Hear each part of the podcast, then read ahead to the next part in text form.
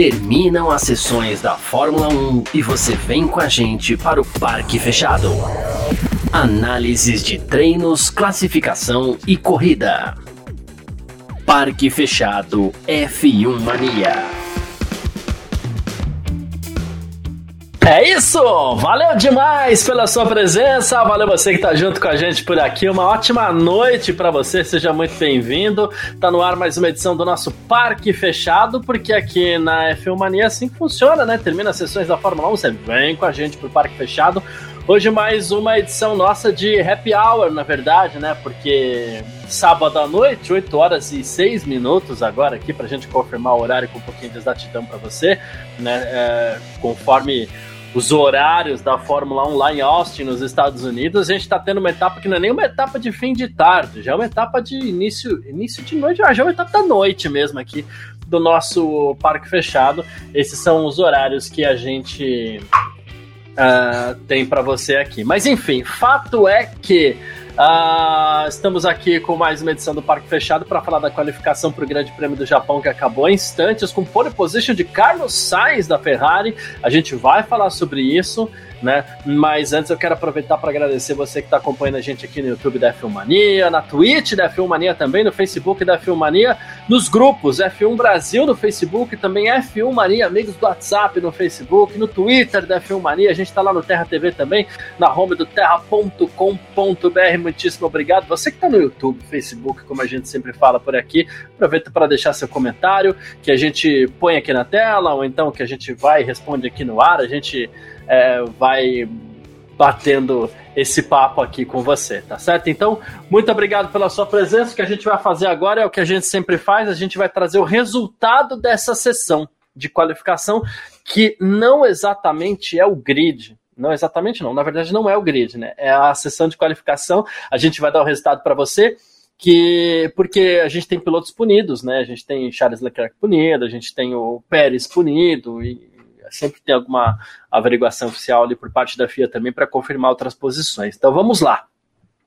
Para começar, pole position, esse garantido. Carlos Sainz da Ferrari, ele fez um 34,356, o mais rápido do dia. Segunda colocação com Charles Leclerc da Ferrari, um 34,421, ele que vai largar em décimo segundo Uh, a gente tem aqui também o Max Verstappen, ele fez um 34,448, vai largar na, na segunda posição, no caso foi o terceiro, mas vai largar em segundo. Sérgio Pérez foi o quarto colocado, um 34,645, também está punido, esse perde cinco posições. Lewis Hamilton da Mercedes foi o quinto, com 34,947. Né? E George Russell, da Mercedes, foi o sexto colocado, um 34,988. Esse comecinho tá fácil, tá? A gente vai ter a primeira fila de Sainz e Leclerc, segunda fila com as duas Mercedes aí, Hamilton e Russell, tá? Em sétimo a gente teve o Lance Stroll da Aston Martin, oitavo Lando Norris da McLaren, nono Fernando Alonso da Alpine, décimo Valtteri Bottas da Alfa Romeo. Aí a gente teve Alexander Albon em décimo primeiro, Sebastian Vettel, 12 13 Pierre Gasly, 14 Guan Yu Zhou, 15 Yuki Tsunoda, 16 Kevin Magnussen, 17 Daniel Ricciardo, 18 Esteban Ocon, 19 Mick Schumacher e na vigésima posição o nosso queridíssimo Nicolás Latifi. Essas são as primeiras essas são as 20 posições aí uh, que formam o grid de largada para o Grande Prêmio dos Estados Unidos, que acontece amanhã em Austin, tá? Uh, outra coisa importante para a gente passar para você aqui é questão de horários, tá? Isso já é bom a gente passar desde agora porque os horários não são os mesmos. Amanhã é tudo um pouquinho mais cedo, tá? A gente teve ontem aqui a, o nosso parque fechado começando 8h30 e a gente teve uh, o parque fechado hoje, começando às 8 por conta dos horários, mas amanhã a corrida é às 4 da tarde, ok? 4 horas da tarde, bem mais cedo. Então, nosso parque fechado, se não tivermos atrasos, né? Porque sabe que isso pode acontecer, bandeira vermelha, embora lá seja um pouquinho mais difícil. Se não tivermos atrasos, a, o nosso parque fechado aqui começa por volta das 6 da tarde, para a gente bater um papo aqui para falar sobre o Grande Prêmio dos Estados Unidos que é uma das quatro etapas finais da temporada e que vai decidir, entre outras coisas, essas quatro etapas, não exatamente o Grande Prêmio dos Estados Unidos, mas essas quatro etapas vão definir vice-campeão, que é o que a gente tem em jogo entre os pilotos por enquanto, tem uma pequena vantagem para o Sérgio Pérez de um ponto e vai definir também o título de construtores. Título de construtores está muito encaminhado para a Red Bull, que está com 619 pontos contra 454 da Ferrari, tá? É, para que a, a, o campeonato acabe amanhã, muito difícil. Para que o campeonato acabe amanhã, a Ferrari não pode marcar 19 pontos.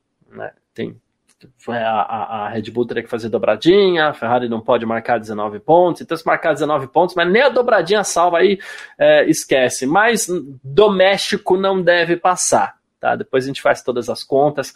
Conta de campeonato de construtores costuma ser bem chatinho, inclusive, mas depois a gente faz todas as contas para você. Mas o fato é, hoje temos a Red Bull com 619 pontos e a Ferrari com 454. No caso dos pilotos, aí a coisa muda um pouquinho de figura, porque entre, entre Sérgio Pérez e Charles Leclerc a gente tem uma separação de um ponto.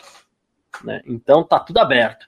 E amanhã a gente tem um, um, um Leclerc perdendo 10 posições, a gente tem um Pérez perdendo 5, né? Também foi punido, mas perde 5 posições, um pouquinho menos, vai largar na frente do Leclerc, né? E os dois estão aí com um pontinho de diferença: 253 para o Sérgio Pérez, 252 para o Charles Leclerc. O George Russell foi um pouquinho mais abaixo ali com 207, e o Sainz, que fez a pole hoje, 282, ele é o quinto colocado hoje no campeonato, lembrando que né, o título já está definido em prol do holandês Max Verstappen.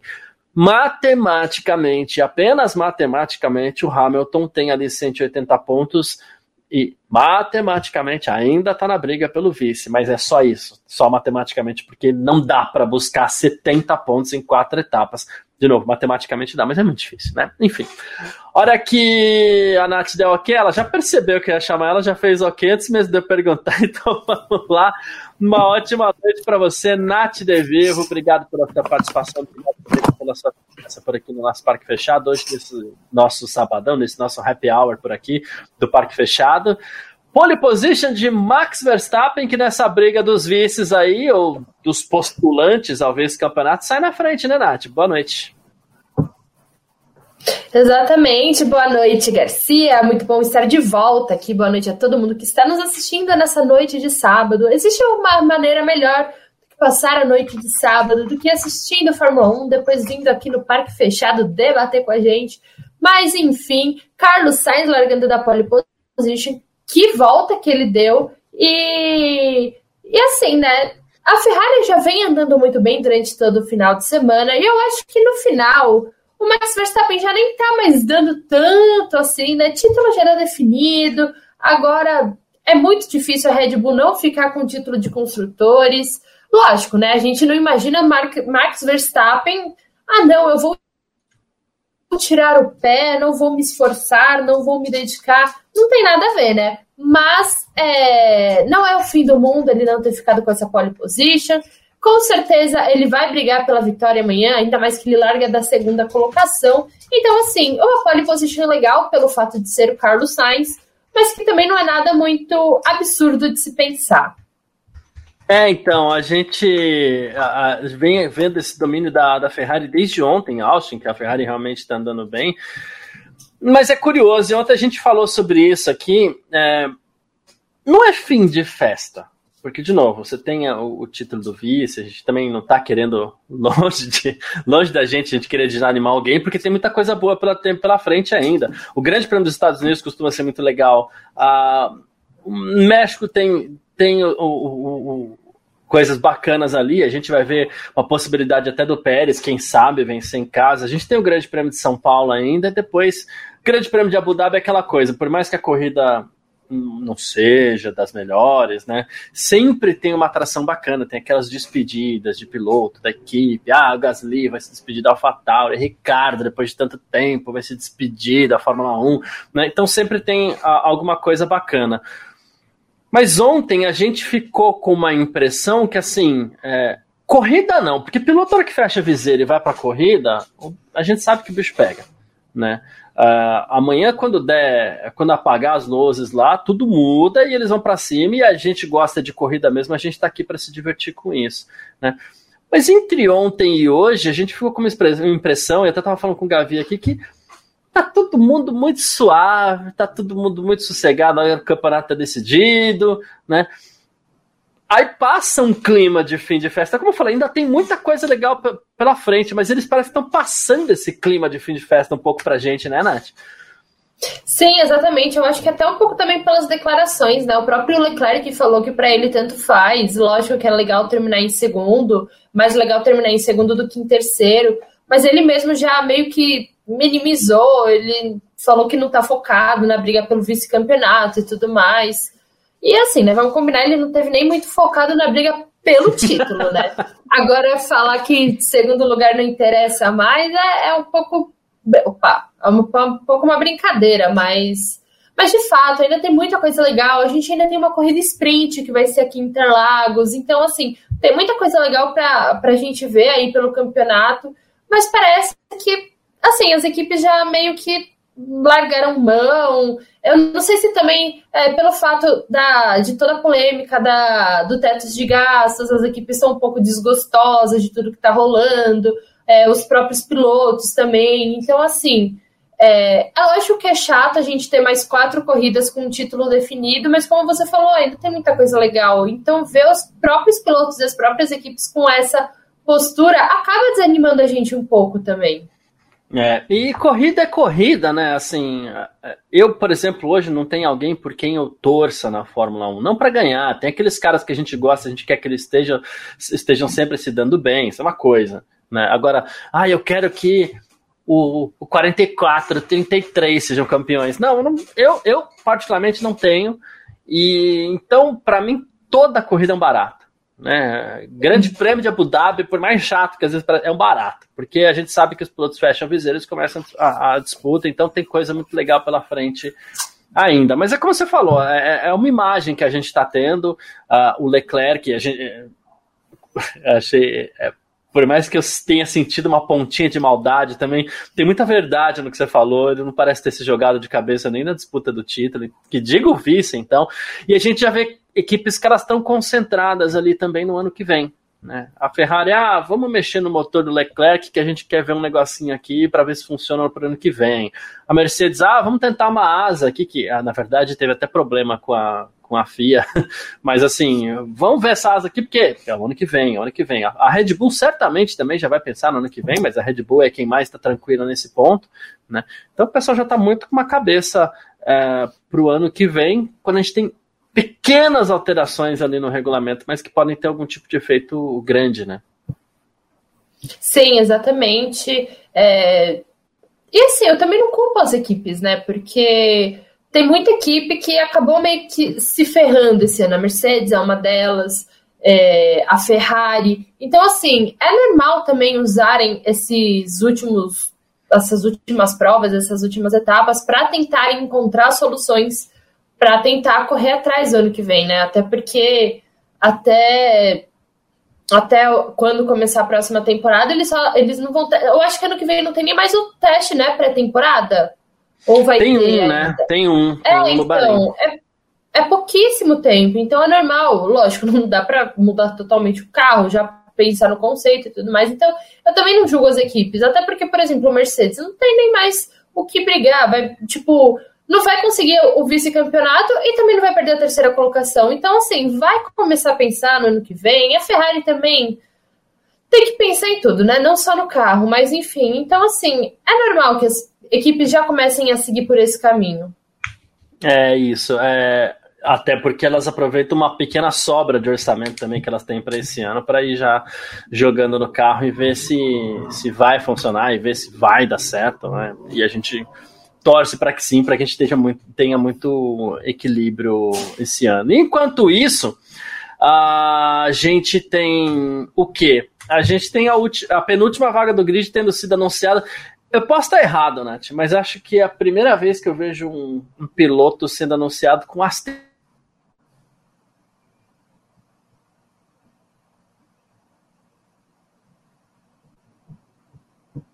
fim das contas, é, conseguir a superlicença. Né? Então tem esse se, tem esse asterisco. Acho que é a primeira vez que eu vejo isso, né? Eu acho que assim, né? O Williams queria muito anunciar ele na, no, no, país dele, né, lá nos Estados Unidos, aproveitou que ele andou no, no primeiro treino da sexta-feira, mas que coisa mais estranha, né? Tipo, óbvio, é bastante difícil. Ele tá com 30 pontos, ele tá brigando pelo vice-campeonato da Fórmula 2, se eu não me engano. Então é bastante difícil ele não conseguir esses pontos. Além disso, ele andou nessa sexta-feira, vai andar na sexta-feira do México, vai andar em Abu Dhabi. Então, assim, é bem complicado ele não conseguir esses pontos. Mas a gente sabe que, assim, é complicado ele não conseguir, mas não é impossível ele não conseguir. Então, assim, por que, que o Williams decidiu pular todas as etapas? É, é bizarro, assim, sabe? A gente já teve toda a história aí do Colton Ware, tá ok que o Colton também ele não ia conseguir. Pediram né? uma, é, não ia conseguir, ia pedir uma exceção e tudo mais. Mas eu não entendo para que, que essa ansiedade, sabe? Espera ver se vai conseguir. Depois, sei lá, volta para os Estados Unidos para fazer um anúncio. Não, não, não, faz muito sentido isso. Ou espera mesmo Abu Dhabi, sabe? Encerra a temporada com esse anúncio, mas. Cara, a Williams parece que quando a gente acha que não tem motivo para tirar sarro dela, ela, ela dá mais motivo pra gente. É como o Gavi fala, assim, nossa, é muito difícil que o Sargent não consiga essa super licença, porque ele precisaria bater nas duas corridas lá, né? Mas é o Sargent, pode acontecer, né? Digamos que ele não tem sido o piloto mais consistente uh, da história da Fórmula 2, né? Então ele deixa essa, essa pontinha de dúvida pra gente. Enquanto isso, a gente tem o quê? A definição da última vaga também que no fim das contas vai ser da Haas. E a gente, por enquanto, tá entre algo que a gente. Nath, uh, você tá me ouvindo? Oi? Ah, tô, tá okay. ouvindo. Tô, agora tá ok. Ah, então tá bom, é que apagou tudo aqui pra mim. é, então tá, né? Enfim. Uh, a gente tem a decisão da última vaga, que vai ser a vaga da Haas, entre Mick Schumacher e. Por enquanto, é o que você fala, né? Mick Schumacher e Nico Huckenberg. E a gente fica até preocupado com isso, porque por um lado é uma vergonha. A gente a gente está vendo o Nico Huckenberg com chance de assumir uma vaga de titular na Fórmula 1. E por outro, parece que o Gene Haas, principalmente, está muito chateado com o Mick Schumacher, perdeu a paciência com o Mick Schumacher e que a chance dele ficar é pequena. E se a gente tem de um lado um piloto com pouca chance de ficar e de outro Nico Huckenberg, uou, né? Tamo frito, né? Exatamente. É, que, que, situação. Calma, antes, né? Vamos, vamos parar, que chegou um superchat. É, chegou o nosso superchat aqui. A Juliana Bolzan. Uhum. Juliana, muito obrigado. Vai dar mãozinha aqui, porque eu não, não, uhum. não sei onde é que tá a vinhetinha que o ah, achei aqui, ó. Ah, superchat, pronto, achei. a vinhetinha que o Vitor usa aqui para pro superchat sempre, né? Então, obrigado, Juliana, obrigado mesmo. Até ela fala, acompanho o F1 Mania desde o início desse ano, com vocês a, fica, a Fórmula 1 fica muito mais interessante, mesmo nesse momento das luzes se acendendo para o final da festa, né? Mas acho que é um pouco daquilo que a gente estava falando, né, Nath? É, obrigado, Juliana, valeu demais. E tem quatro corridas. Dessas quatro, três que prometem um muito e uma que é um encerramento da, da temporada que sempre tem uma celebração interessante. Então, acho que não é hora de jogar a toalha ainda não, né? Não, não vamos jogar a toalha não. É, é, é chato. É, título definido com quatro corridas de antecedência, mas ainda tem muita coisa legal. Interlagos, como eu falei, vai ter sprint. É, ai, então vai estar se aposentando. Mas, mas, mas ainda tem coisa, tem bastante coisa legal. Então, assim, a gente vai ter o Felipe Drogovic andando num treino livre, fazendo a estreia dele na Fórmula 1. Então tem bastante coisa legal. A luz tá acendendo, tá naquele momento expulsa, mas, mas ainda tem uma musiquinha tocando, ainda dá pra dançar um pouco. É, tem a turma ainda gritando, eu não vou embora, né? O pessoal ainda tá nessa ainda. Né? Os inimigos do fim. É bem isso mesmo. Então fica tranquila, viu, Juliane? A gente vai estar tá aqui nessas últimas quatro etapas também, porque tem bastante coisa boa para acontecer, né? Eu não estarei na classificação do Grande Prêmio de Abu Dhabi, já adianto, mas estaremos por aqui nas últimas quatro etapas do ano, né? Obrigado, viu, Juliana? Mas enquanto isso, estávamos falando aqui da última vaga da Haas, né? Que parece que por enquanto está entre Mick Schumacher e Nico Huckenberg, até porque o Giovinazzi, a chance que ele tinha, jogou fora ontem, né? Exatamente, mas é, mas é o que você falou, a gente tá ferrado, assim, porque um, um cara que, assim, tá sendo extremamente criticado porque faz a equipe jogar muito, jogar muito dinheiro fora, né? Por conta dos vários acidentes, das várias batidas e tudo mais. E o outro, um cara de 30 e poucos anos que, de mais notável na carreira, tem uma pole position e só. Então, assim, eu acho que isso também traz um pouco sobre como anda a fila da Fórmula 1 e as oportunidades que a Fórmula 1 dá para os jovens pilotos, porque se assim, se tá entre o piloto que gasta muito dinheiro por conta de acidente, um piloto que já saiu voltou um milhão de vezes, ou um piloto que vai surgir magicamente com 50 milhões de dólares, cara, como que se chega na Fórmula 1, sabe? Até porque assim, depois a Fórmula 1 quer falar, não, a gente prioriza o talento e tudo mais e de repente vem volta um Huckenberg, sabe? Um piloto que já deu o tempo dele, ele já teve a chance dele mais de uma vez, não entregou nada. O que, que justifica, de verdade, o que, que justifica? Porque eu acredito que o Huckenberg nem tá levando tanto dinheiro assim. O que, que justifica um Huckenberg conseguir essa vaga? É, uh, é curioso porque parece que a molecada toda tá sofrendo com a questão de dinheiro. Né? Ah, porque há um tempo atrás a gente via uma fila grande de pilotos ali para entrar na Fórmula 1. Pô, tem vários, tem cinco, tem seis, tem, bom, tem sete pilotos. Nossa, quanta gente, né? Todo mundo chegando com um pouquinho ali. Esse ano não tem. Parece que todos eles têm muito pouco dinheiro. E pouco dinheiro os mais experientes também têm, como é o caso do, Hucken, do próprio Huckenberg, o Schumacher mesmo, ele tem uma, um patrocínio de uma empresa que fabrica saunas lá na Alemanha. Um negócio. É o único patrocínio dele. É pouquinho dinheiro, mas é o que ele tem. Uhum. E que segurou ele. Né? Ah, agora, a molecada, poxa, a gente tem tanta gente aí e a gente não vê filas de garoto. O próprio Schwartzman que andou ontem não tá na fila. Sejamos muito honestos, não tá. Né? Ah, e aí, é o que eu tava falando com o Gavinelli ontem, Nath. A gente tá vindo para uma para uma série aí que nos próximos três ou quatro anos, pelo menos oito desses pilotos que estão hoje no grid não devem estar mais. Nisso eu já estou contando pilotos como Vettel e Ricardo que saíram esse ano. O Ricardo pode ser que até volte em 2004, pode, em 2024 pode, mas não vai ficar muito tempo se voltar também, coisa de um, dois uhum. anos, né? Porque já deu.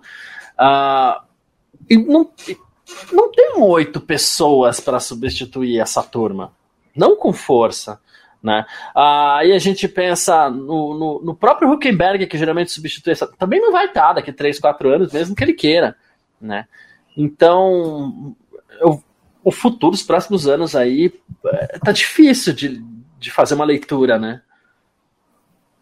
Sim, é verdade. É, a menos que, assim, pilotos extraordinários da Fórmula 3 passem para a Fórmula 2 e pilotos extraordinários na Fórmula 2 se destaquem.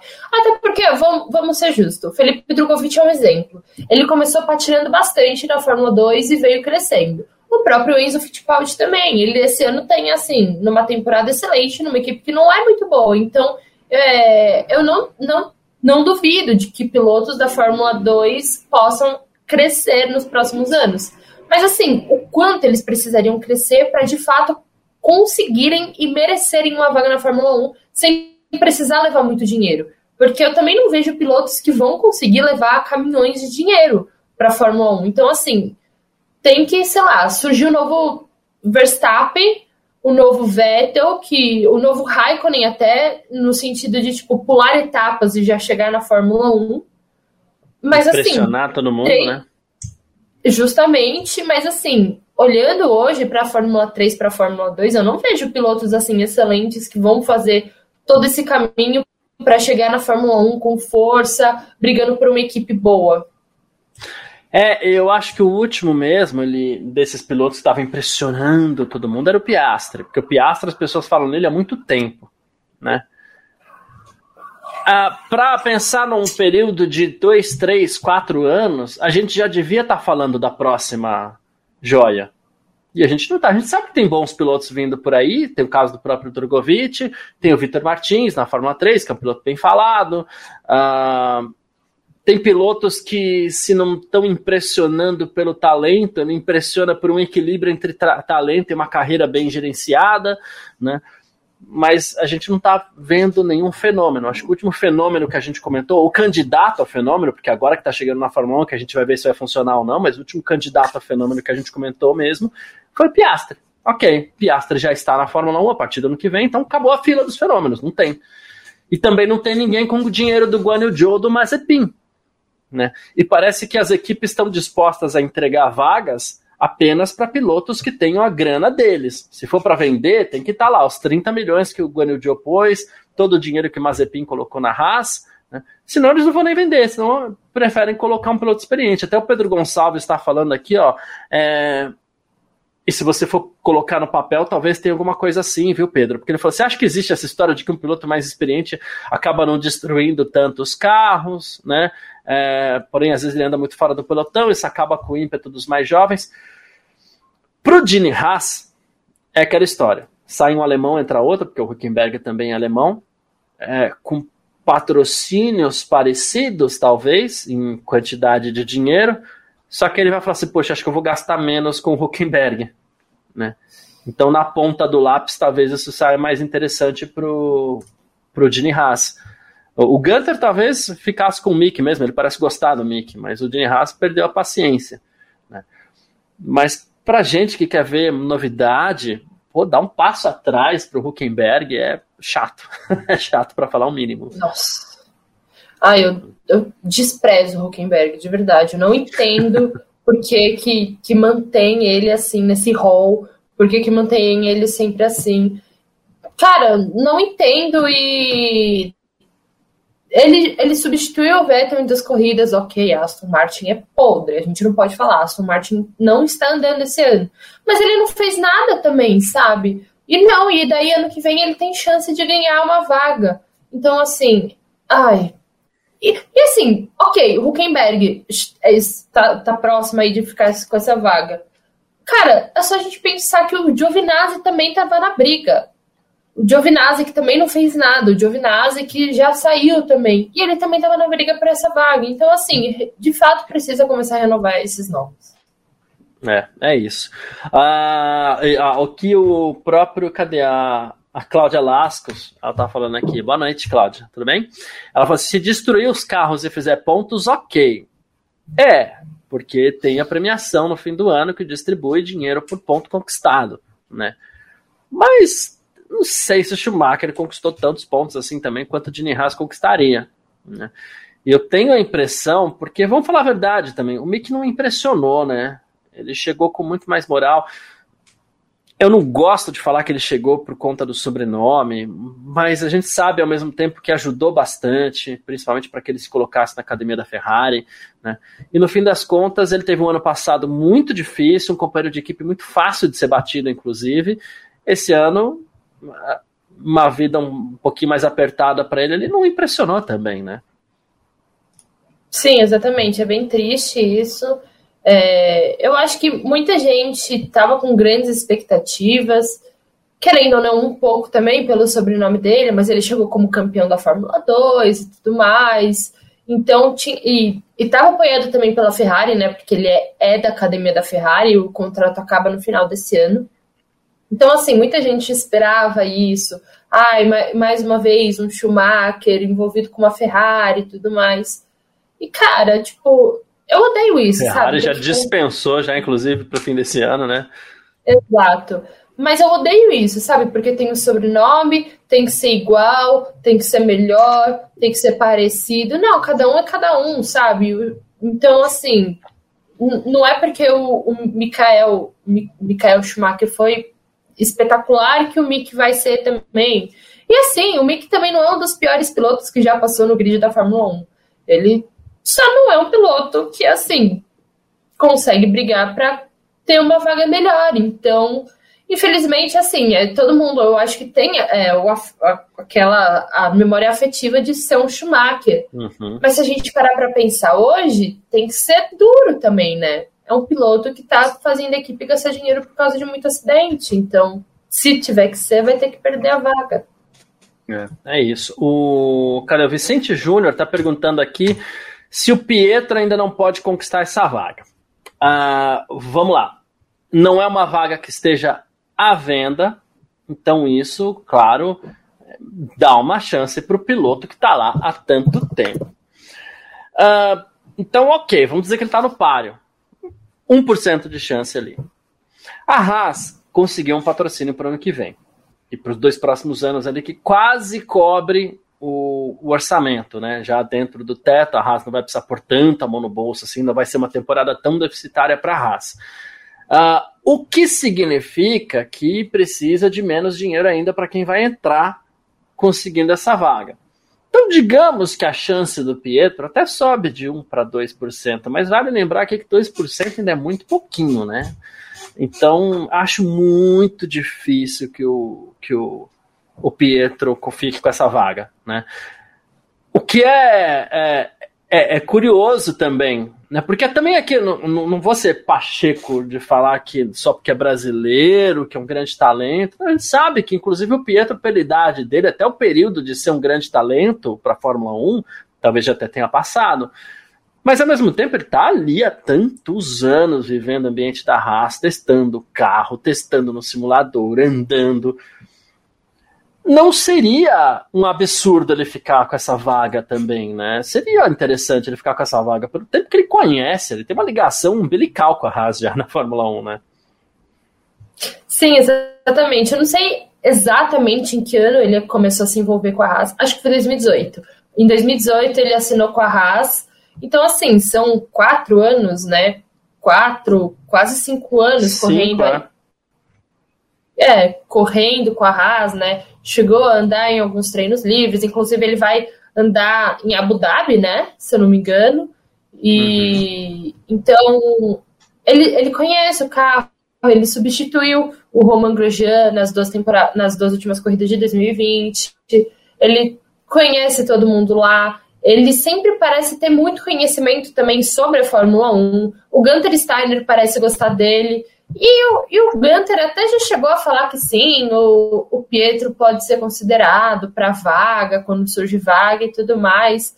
Mas eu acho que também, se, se ele fosse de fato ser, sido considerado, ele já teria sido anunciado, ele já teria sido anunciado antes, quando Nikita Mazepin é, quando Nikita Mazepin não, não pôde correr essa temporada, eu acho que eles teriam cogitado ele, em vez de correr atrás do Magnussen de novo, sabe? Então, assim, por mais que não seja absurdo pensar no Pietro, por mais que seria uma, uma aposta. Não seria tanto uma aposta, na verdade, seria uma escolha até que bastante consciente. Eu acho que se ela fosse feita, ela já teria sido feita. Então, eu acho que o Pietro não tem mais grandes chances, não, de, pelo menos na Rage, ser piloto. É, então, e me parece que desses nomes, e de novo, ao mesmo tempo que eu evito falar que seja um grande talento só por ser brasileiro, também acho que seria muito interessante para a Fórmula 1 é, que ele ficasse com essa vaga. Porque eu vou pensar, ok, entre o Mick Schumacher que o Gene Haas não quer mais, sobram dois, né, já que o Giovinazzi está fora. Perdeu a chance dele ontem. Pô, entre Huckenberg e Pietro Fittipaldi, Gente, acha que se fizer uma enquete na Alemanha, as pessoas escolhem Pedro Fittipaldi, sabe? Porque. Não! Ninguém aguenta mais. E, e, se a gente for pensar também a médio prazo, nem precisa ser a longo prazo, mas a médio prazo, sabe? Quantos anos mais o Huckenberg tem na Fórmula 1? O Pietro, ele tem o quê? 20, 27, 28 anos? Então, é, ele teria mais anos anos de 26. vida útil na Fórmula 1 do que o próprio Huckenberg. Então, 26 anos, sabe? Vai. Que ele. E o, e o Huckenberg tem o quê? 32, 33? Que o Huckenberg que dois. Até mais. Uh, ande até. 35. Ele tem o quê? Mais duas temporadas, vai. O Pietro tem no mínimo quatro. É um talento que pode ser desenvolvido lá dentro. É. Não faz sentido. O, a Cláudia Lasco está até falando que eu evito falar isso porque eu gosto demais dele como piloto, né? Mas a gente sabe que nem de longe ele faz o que ele fazia. Ela tá falando aqui, gente, basta ver o que o Alonso está fazendo. É hora extra, mesmo pontuando. E é verdade. Ok, o Alonso ainda faz boas corridas. Mas é hora extra, tá muito longe de ser o Alonso que ele era. Né? É, ah, mas a gente tá aqui, poxa, passou dos 30, não, não serve mais. Não é isso que a gente tá querendo dizer, mas é que a gente sabe que a, a, a idade cobra seu preço, né? Tô aqui eu falando, já, já tenho né, uma idade, inclusive, um pouquinho mais avançada. A idade cobra seu preço, gente. Então, né, já deu. E o Huckenberg e teve chance, hein? Teve chance de, de, fazer algumas coisas legais. Passou por lugares ali onde ele poderia ter apresentado alguma coisa interessante, não apresentou. Tá tudo bem, vamos embora. Dizem, inclusive, que é uma pessoa bacana. Beleza. Mas. É ser uma pessoa bacana não ganha corrida. né? Então, é isso. É só ver o Ricardo. É, e, nossa, perfeito. É só ver o Daniel Ricardo, que todo mundo adora, todo mundo ama. Ah, o sorrisão do Ricardo e tal. Olha as duas últimas temporadas dele, né? Então, uh, enfim. Sim. Eu ficaria com Pedro Fittipaldi. Ou com sei lá, na minha lista teria até o próprio Giovinazzi na frente do, do Nico Huckenberg, se fosse o caso, né? Mas vou ficar chateado de ver. Uh, assim como eu fiquei chateado já quando eu vi Magnussen no começo do ano, né? Mas eu vou ficar chateado com o Nico Huckenberg também, né? O, o, o, e o Pedro Gonçalves está falando uma coisa que é verdade também, que ele falou assim, no caso do Alonso é uma substituição muito difícil, porque ele entrega muito mais do que só a pilotagem. É verdade. A bagagem toda que o Alonso traz soma muito para a equipe. E, inclusive, no passado, o, o extra-pista do Alonso já atrapalhou muito o, o, ambiente no que ele se inseria. Né? Hoje em dia parece que ajuda demais, inclusive pela experiência e pelo que ele tem a contribuir para o desenvolvimento dos carros. Né? Então, é, ok, a gente entende um pouco mais o Alonso segurando as pontas aí. Um Hamilton, caras que vão ganhando idade, que vão permanecendo na Fórmula 1, o próprio Vettel, né? Por que, que tá aí? Não é de graça que ele tá aí até agora, né? É, enfim. Mas é isso. Ah, o, o, Pedro até tá falando que o jovem Alonso poderia deixar de correr para virar um cara nos bastidores. Não acredito que demore. Até ano passado eu brincava muito dizendo que o Alonso ainda ia ficar muitos anos na Fórmula 1, que se bobear o Hamilton se aposentava antes dele. Mas agora que ele foi para Aston Martin, precisa ver se ele vai ter paciência de ficar, né? Porque a gente já viu que as coisas por lá não são tão fáceis, né, Nath? É, ah. exatamente. Eu, eu, dou quatro corridas para ele já estar tá falando Deep 2 Indy de novo. é verdade. Enfim, hoje a gente teve não foi isso que gerou esse clima, pelo amor de Deus, mas assim, acaba contribuindo um pouco até para esse clima que a gente está falando meio xoxo da Fórmula 1, mas é que hoje a gente teve também aí o anúncio oficial da morte do Dietrich Mateschitz, né, Nathalie, que cofundador da Red Bull, e mais do que cofundador da Red Bull, ele sempre foi o cara que resolveu expandir a marca para o mundo dos esportes, né? Ele sempre acreditou que o mundo dos esportes poderia ser a melhor forma de você propagar essa ideia da energia que a bebida que, que eles criaram é, proporciona, né? E, e, gastou e gasta até hoje, né? No caso aqui falando da empresa, muito dinheiro, investe, gastar não, vamos falar sério, investe muito dinheiro no automobilismo, é, foi responsável por muita coisa bacana e que morreu hoje. O pessoal da Red Bull está até um pouco mais silencioso ali hoje, um pouco mais quieto nesse sentido, né? Sim, exatamente. O, o próprio Verstappen falou depois da, da classificação que é um dia bastante difícil, que foi bastante duro é, com essas notícias, ter que dar tudo de si e mesmo assim ainda não conseguir a, a pole position, que ele é muito grato. Eu vou falar esse nome porque eu não sei pronunciar mas ele é muito grato ao dono da Red Bull e tudo que ele fez na vida, então assim, é bastante difícil. O próprio Horner também é, ficou bastante, bastante comovido, então assim, dá para ver que era um cara muito querido e a gente não pode negar, né? Ele, assim, transformou o esporte num, num período entre comprar Jaguar em 2004 e a Red Bull ganhar em 2010 foram só seis anos, seis anos que ele transformou a equipe, conseguiu conquistar aí quatro títulos consecutivos, uma equipe relativamente nova. Então, assim, ele transformou a Fórmula 1, ele, é, ele fez, assim, história.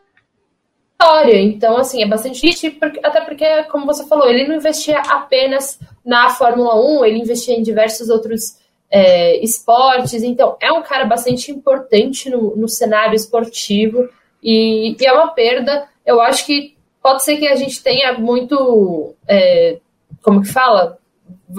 vão ter reflexos, eu acho que na equipe aí no futuro.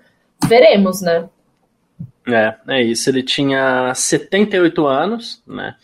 E ele faleceu aí, tava com algumas complicações aí, tava com câncer também. Foi, foi isso que, no fim das contas, aconteceu. Lembra que a Red Bull, inclusive, chegou na, na Fórmula 1 com uma proposta ousada e com uma proposta até divertida, né? Lembra um lançamento de um filme da Star Wars e, e foi batia ali com o Grande Prêmio de Mônaco e os mecânicos todos de Stormtrooper ali para para fazer abastecimento, tinha abastecimento ainda na época, então tinha umas imagens muito legais. A Red Bull, ela chegou com essa ideia, Claro que, todo, como toda grande corporação, em algum momento ela teve que levar isso um pouco mais a sério. Então passa a disputar títulos, depois é, viveu uma crise, inclusive uma crise é, que envolvia a própria Renault, que era fornecedora de motores da, da Red Bull.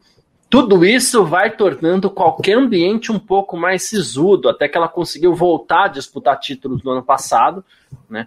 Normal que, que ela não seja mais a mesma Red Bull quando o Coulter corria lá, o Coulter que nem era um cara tão irreverente assim, mas ele a, até se vestiu do personagem ali, acabou casando bem com a imagem da Red Bull. Então assim, não adianta a gente cobrar que eles sejam o que eles eram naquele momento, mas primeiro eles trouxeram uma nova imagem, é, um lado meio irreverente, quebraram um pouco é, a estrutura sisuda do próprio Bernie Eccleston, né, que abriu as portas para que eles chegassem aprontando um pouco, mas depois é natural que se leve um pouco mais a sério e que se torne é, uma corporação um pouquinho mais séria ali, exatamente por conta da briga do, com os títulos e é, eles que abriram as portas para nomes como o próprio Sebastian Vettel, né, Nath?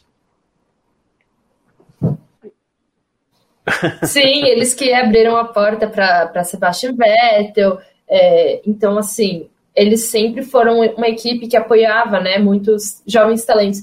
Ah, querendo ou não, Sebastian Vettel passou pela, pela Red Bull, Carlos Sainz, Sebastian Buemi, que é campeão na Fórmula E, Max Verstappen, Daniel Ricciardo, é, Antônio Félix da Costa, que é campeão da Fórmula E também. Então, assim, Sim. querendo ou não, falam que a Red Bull é aquele moedor de carne que tritura e tudo mais. Mas, querendo ou não, ela sempre foi muito boa em descobrir talentos. Lógico que tiveram um ali, um outro que acabou sendo meio que curva de rio. A gente teve um Daniel Kiviat, a gente teve um Brandon Hartley, mas normalmente ela sempre descobriu grandes talentos que, se não se destacaram na Fórmula 1, conseguiram se destacar em outras categorias. Então, assim, é inegável o grande trabalho que ela fez aí no mundo do esporte a motor, não apenas na Fórmula 1.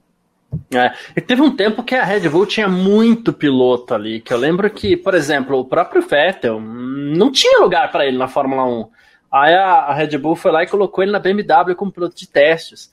E eu lembro que a época as equipes iam na sexta-feira com o terceiro carro. Né? E esse terceiro carro era sempre do piloto de teste. Toda sexta-feira, o mais rápido da sessão era o Vettel. Toda sexta-feira. Até que aconteceu aquele acidente com o Kubica uh, no Canadá e ele teve a chance de estrear ainda pela BMW, mas no ano seguinte ele já estava lá na Toro Rosso. Né? É, vem cá, garotão, você anda mesmo, a vaga é sua. Né? Mas o próprio Ricardo, o Ricardo estreou na HRT, porque também não tinha vaga ali, não, mas era a gente tinha muito piloto, a gente estava investindo nos pilotos, então é, vai lá, corre na, na HRT por um ano, aí depois a gente te traz para cá. Né? Então, parece ser esse moedor, mas tem esse outro lado também, eles trouxeram muita gente ao mesmo tempo, e, e, foram colocando. É que as coisas mudam. Talvez hoje a gente não tenha o mesmo nível de pilotos em quantidade que a gente tinha naquele momento, né? Sim, exatamente. Talvez quem vai passar por um problema desses em breve é a McLaren, que vai assinando com todo mundo uhum. e ainda está precisando distribuir a galera aí. É que o bom é que a McLaren ela tem carro em todas as categorias possíveis se a gente é. pensar hoje, né? Mas ela também está tá nessa situação agora pilotos McLaren, né? Mas é isso. É, o, talvez seja a solução para essa falta de nomes que a gente tem visto, embora o Alex Palu tenha dado ontem, não impressionou muito, né? Ficou meio. Nossa, que carrão! Quando que se impressiona muito é porque você vê que tá um pouquinho mais atrás do nível mesmo, né? Enfim, nada contra. Sim, exatamente. É o que a gente estava. É, não, é o que a gente estava comentando, né? Que. Cara, se eles que correm na categoria de ponta dos Estados Unidos, que é vista como uma das principais categorias do mundo, querendo ou não, né? A Indy. E ele ficou impressionado com o carro da, da Fórmula 1, então imagina a distância que tem um carro, né, da, da Indy. A gente fala que ah, os dois são fórmulas, que são parecidos e tudo mais, mas na verdade um carro não tem nada a ver com o outro. Hum. Eles só, só são fórmulas, só são monoposto, mas um carro não tem nada a ver com o outro. Então é bastante, é bastante interessante de ver isso, né? Eu acho que quando um piloto passa da Indy para a Fórmula 1, sente mais do que os que estão indo para a Fórmula 1 e estão indo para a Indy, né? A gente tem aí diversos pilotos, por exemplo, o Ericsson tá lá esse final de semana, ganhou as 500 milhas, a gente tem o Grosjean, enfim. Então é bastante, eu acho sempre muito interessante ver esses casos. É, gosto também. E eles, como sempre, né, ficam malucos com a patada que o freio da Fórmula 1 proporciona para eles ali. Enfim, é muito legal. Sim. Mas, Nath de Vivo, chegamos àquele momento onde a gente faz a, as nossas apostas para amanhã. Todo mundo que está no chat aqui com a gente, inclusive, pode também mandar apostinha. Eu quero saber, antes, deixa eu até passar uma informação aqui, coisa rápida. Cadê? Ah, achei. O grid para o Grande Prêmio da, dos Estados Unidos ficou assim mesmo, como a gente tinha falado. Tá Carlos Sainz na pole, com Max Verstappen em segundo. A segunda fila tem Hamilton e Russell. Terceira fila com Stroll e Norris. Aí a gente tem na quarta fila ali em sétimo Bottas, em oitavo o Pérez, que foi punido. Aí depois a gente tem Albon e Vettel. É, e na sexta fila, Pierre Gasly e Charles Leclerc, que vai largar na décima segunda posição. Tá? Com base nisso, e eu já respondo a pergunta do Hélio Frazão aqui. Com base nisso, Nath, uh, quem vai montar o pódio do Grande Prêmio dos Estados Unidos amanhã? Ai, vamos ver. Eu acho que vai ser Verstappen. He... Hum. Eu quero muito apostar na vitória do Hamilton. Mas acho que vai ser Verstappen, Hamilton e Russell. Verstappen, Hamilton e Russell. Ok. Uh, eu, com base neste grid, iria de Verstappen também, Sainz e Russell, tá? Verstappen, Sainz e Russell, ok? Uh, alguém que tenha colocado aqui, ah, o, o Hélio Frazão, que está falando do Max, né? Ele está perguntando aqui, ah, antes o Pedro Gonçalves está dizendo que vai ser Verstappen, Hamilton e Russell. Sainz não termina a prova. Coitado do Sainz, cara. O Hélio Frazão está perguntando, Nath, se o Verstappen bate o recorde de 13 vitórias numa temporada. Ele tem até hoje 6, 9, 11, 12. 12 vitórias, que é um número absurdo. Tem quatro corridas pela frente. Ele bate esse recorde? Sim apesar de ser triste, porque o recorde é do Vettel, mas ele vai bater sim. É como o Schumacher falava, é, recordes estão aí para ser batidos. Legal ver é. isso. Então eu acho que ele bate sim, bate. E assim, não seria absurdo pensar que ele vence as quatro últimas corridas. Talvez é, ele deixe pro, pro Pérez vencer no México, mas vai, vai bater com, com, com calma. É, é isso. Não tô nem torcendo para alguém ser vice-campeão do mundo, não tenho torcida da mesma forma como não torço para título nem nada, mas gostaria muito que o Pérez vencesse em casa. Ia ser uma festa bem legal. Uhum. Ah, é isso. Nesse sabadão aqui, nesse nosso Happy Hour, Nath, suas considerações finais. Bom, minhas considerações finais são que e estou ansiosa para a corrida de manhã. Acho que vai ser uma corrida legal. A corrida nos Estados Unidos é legal. A torcida também acaba dando um show à parte. Então veremos o que, que vai ser, se Leclerc vai conseguir dar para a gente um showzinho também, né? Tendo que escalar da 12 segunda colocação. É, então é isso. Espero uma boa corrida, espero amanhã voltar aqui, não queimar a língua. E lógico, muito obrigada a todos que assistiram, que comentaram, que estiveram com a gente nessa belíssima tarde, tarde ó eu, nessa belíssima noite de sábado, nosso happy hour pós-classificação. É isso, perfeito. Ah, obrigado a todo mundo que acompanhou a gente por aqui, valeu demais mesmo, todo mundo que participou no chat, todo mundo que ficou o tempo inteiro, um pedacinho, o que quer que seja. Lembrando que esse nosso parque fechado vai ficar disponível mais uma vez para você nos agregadores lá de música, no Spotify, no Deezer e tudo mais, como em formato podcast, tá? E amanhã, por volta das seis da tarde, a gente está aqui, né? Tem aquela questão toda, se não tiver atraso, bandeira vermelha, aquela coisa toda que a gente já está acostumado, né? Não tendo atraso, seis da tarde, a gente está de volta aqui com mais uma edição do nosso Parque Fechado, depois do Grande Prêmio dos Estados Unidos em Austin, tá certo? Valeu demais pela sua presença, curta muito o sabadão aí, tá certo? A gente se fala amanhã. Boa noite. Tchau.